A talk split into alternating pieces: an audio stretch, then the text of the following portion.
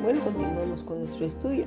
Dice la escritura, por cuanto todos han ido en camino contrario a Dios, es decir, pecaron, desde Caín hasta el último morador de la tierra en Apocalipsis, detestando a Dios y todo lo relacionado con Él, amando más nuestros propios medios para sentirnos bien, que ya todos sabemos que no es así ni que vamos a resolver nada, creyendo además porque hacemos unas cuantas cosas buenas, ya lo tenemos resuelto y ya aplacamos un poco la conciencia. El problema es que creemos que se soluciona este mal tan terrible de toda la humanidad de manera horizontal y el pecado también se valora de manera horizontal. ¿Qué quiero decir con esto? Es decir, de hombre a hombre, de hombres a hombres, de humanos a humanos. Creemos que el pecado es contra los hombres y eso no es así. Valoramos el pecado conforme que no le he hecho daño a nadie. ¿Y, quién dijo eso? Es que yo no le hago nada a nadie, es que yo no hago esto, es que yo no hago aquello. Así es como hasta ahora en muchos círculos cristianos creemos que el pecado es contra otros hombres. Dice Deuteronomio 6:5, amarás al Señor Jehová tu Dios con todo tu corazón y con toda tu alma y con todas tus fuerzas. Así pues el que no cumple este mandamiento, ¿contra quién está pecando? Contra Dios. Es contra Dios contra quien pecamos. En nuestra rebelión, nuestro odio se proyecta hacia Él. Ese es el problema de interpretar el pecado de manera horizontal. Ahora bien, dice, amarás al Señor tu Dios con todo tu corazón, con toda tu alma y con todas tus fuerzas, con toda tu mente. Ya lo demás es como consecuencia de ese amor. El primer mandamiento y mayor no es amarás a todos los hombres del mundo o harás todo lo bueno a los hombres del mundo.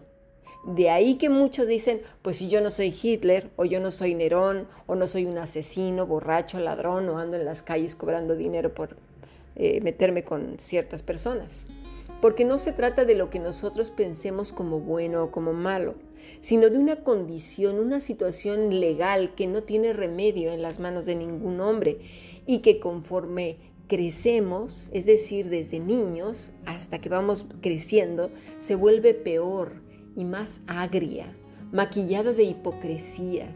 Es esta enfermedad maliciosa, condicionada a nuestro estado de ánimo y carácter, de cómo nos caiga fulano perengano. Y todo eso lo vamos maquillando con buenas obras, porque nuestro bien y nuestro mal, el pecado, creemos que es contra seres humanos. A Dios, bueno, ni siquiera queremos saber nada de Él, que ni nos mencionen. Lo dicen en algunas empresas, aquí de Dios no se habla o en familias. Aquí de Dios no se habla. Ahora bien, en esta situación irremediable, como la del enfermo de cáncer o como la de la pandemia que hablé, que no tienen remedio, ¿verdad? O como alguien que es culpable y que le han dicho que está condenado a morir, que ya le han dicho que no hay nada que hacer, pues igual, hay una, una sentencia de culpabilidad. Y bueno, vamos a suponer que Estamos así en eso y ahora, ¿qué voy a hacer? ¿Qué, es lo que me espera? Bueno, de repente surge algo inesperado, algo que no habías visto, que no te habían dicho, una solución. Y dices, ¡guau! ¡Qué felicidad! ¿Qué tengo que hacer? Bueno, y te dicen, mira, hay un médico en todo el planeta Tierra y que solo él puede curar. No hay más o un abogado que te puede sacar de esa sentencia mortal. ¿En serio? Sí. Pues ¿qué dices tú? Por favor, ¿dónde? ¿Dónde lo encuentro? Dime.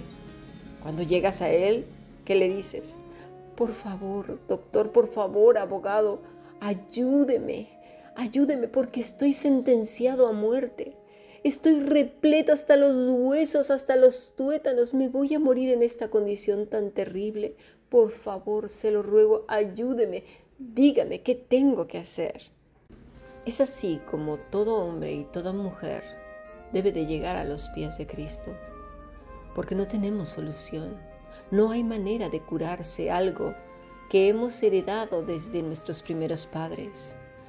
Una inclinación a odiar todo lo relacionado con Dios, a no buscarle, a querer ir por nuestra cuenta, a creer que nosotros somos buenos por naturaleza y que todo lo que hacemos es bueno, incluso a inventarnos nuestras propias maneras de adorar a Dios. ¿No nos damos cuenta de ello? ¿Que esa plaga surge una y otra y otra vez? El sábado en la conferencia que eh, transmitimos a través de YouTube en vivo y que en breve se volverá a dar, en una parte hablamos de Noé. Y mira, aquí en, Noé no, no, vemos por ninguna parte la oración de tres minutos, ¿eh? Vemos una vida entera consagrada. Génesis 6, versículo 9. Estas son las generaciones de Noé. Varón justo, era perfecto en sus generaciones. Con Dios caminó Noé. Así dice el versículo 9. Comencemos pues con varón justo. La palabra es tzadik, justo, derecho, recto, inocente, sin culpa. Este vocablo se usa en relación con Dios. Ahora, ¿por qué era justo? Porque se aferró a la promesa dada en Génesis 3.15, un Mesías, sabiendo perfectamente bien que en sus propios medios no podría sanar su enfermedad heredada, su culpabilidad legal delante de Dios. La siguiente palabra es tamim, que quiere decir integridad, o sea que era íntegro, ¿verdad? Sin defecto, entero, integridad, íntegro, perfección, perfecto, recto, sin tacha. Perfecto, sin mácula, sincero, entero, total, completo, cabal, lleno. Este vocablo se refiere a los que cumplen con los requisitos divinos. ¿Y cuál es ese requisito? pues una vida entera en Cristo, es decir, dentro de Cristo. Se usa la palabra eis, dentro de Cristo, que se explica en la siguiente frase con la que acaba este versículo. Con Dios caminó Noé. La palabra es halak, la misma que se utiliza con que Enoch caminó con Dios. La palabra quiere decir caminante, caminar, seguir, viajar, proseguir continuamente. Pero hay más, y esto nos dice mucho de su caminar con Dios. Es morir, morar, desvanecerse. Jesús la utiliza mucho, morar. Morar es también con esa idea de eis en griego, que quiere decir adentro, como quien se mete dentro, ¿verdad? Dice desvanecerse. Es lo mismo que dice Pablo en Romanos 8, versículo 9 al 10. Mas vosotros no vivís según la carne, sino según el Espíritu. Cuando dice la carne, es como si viviéramos en esa enfermedad toda leprosa, fea, que se nos va cayendo a trozos. Dice, sino según el Espíritu. Si es que el Espíritu de Dios mora en vosotros. Si alguno no tiene el Espíritu de Cristo, no es de Él. Pero si Cristo está en vosotros, el cuerpo en verdad está muerto a causa del pecado mas el espíritu vive a causa de la justicia. Es decir, esa enfermedad está a, los mínimos, muerta. ¿Por qué? Porque estamos vivos en Cristo, pero hay de aquel que no está en Cristo, está cayéndose a trozos, pero vive en religiosidad, pues está creyendo que su religiosidad, aunque se llame Cristo, ¿eh? como, como lo dice el Señor, esos que dicen que son judíos, pero no lo son, y Gálatas 2.20 dice, con Cristo estoy justamente crucificado. Ya no vivo yo, mas vive Cristo en mí y lo que ahora vivo en la carne lo vivo en la fe del Hijo de Dios, el cual me amó y se entregó a sí mismo por mí. Y en Colosenses 2.6, por tanto, de la manera que habéis recibido al Señor Jesucristo, andad en Él, arraigados y sobreedificados en Él y confirmados en la fe así como habéis sido enseñados, abundando en acciones de gracias.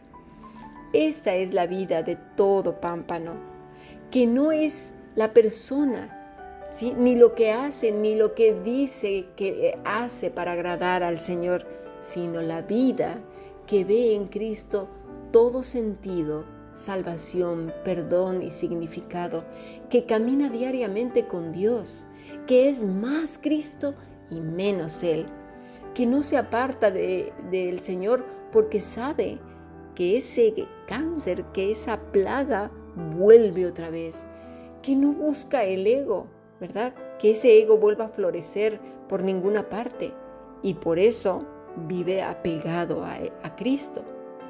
Ahora entendemos por qué somos bienaventurados, por qué somos los hombres y las mujeres más afortunados, más grandemente afortunados de la tierra.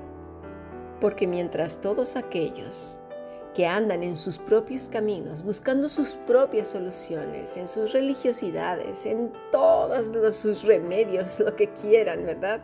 Sus pensamientos y filosofías, lo que sea.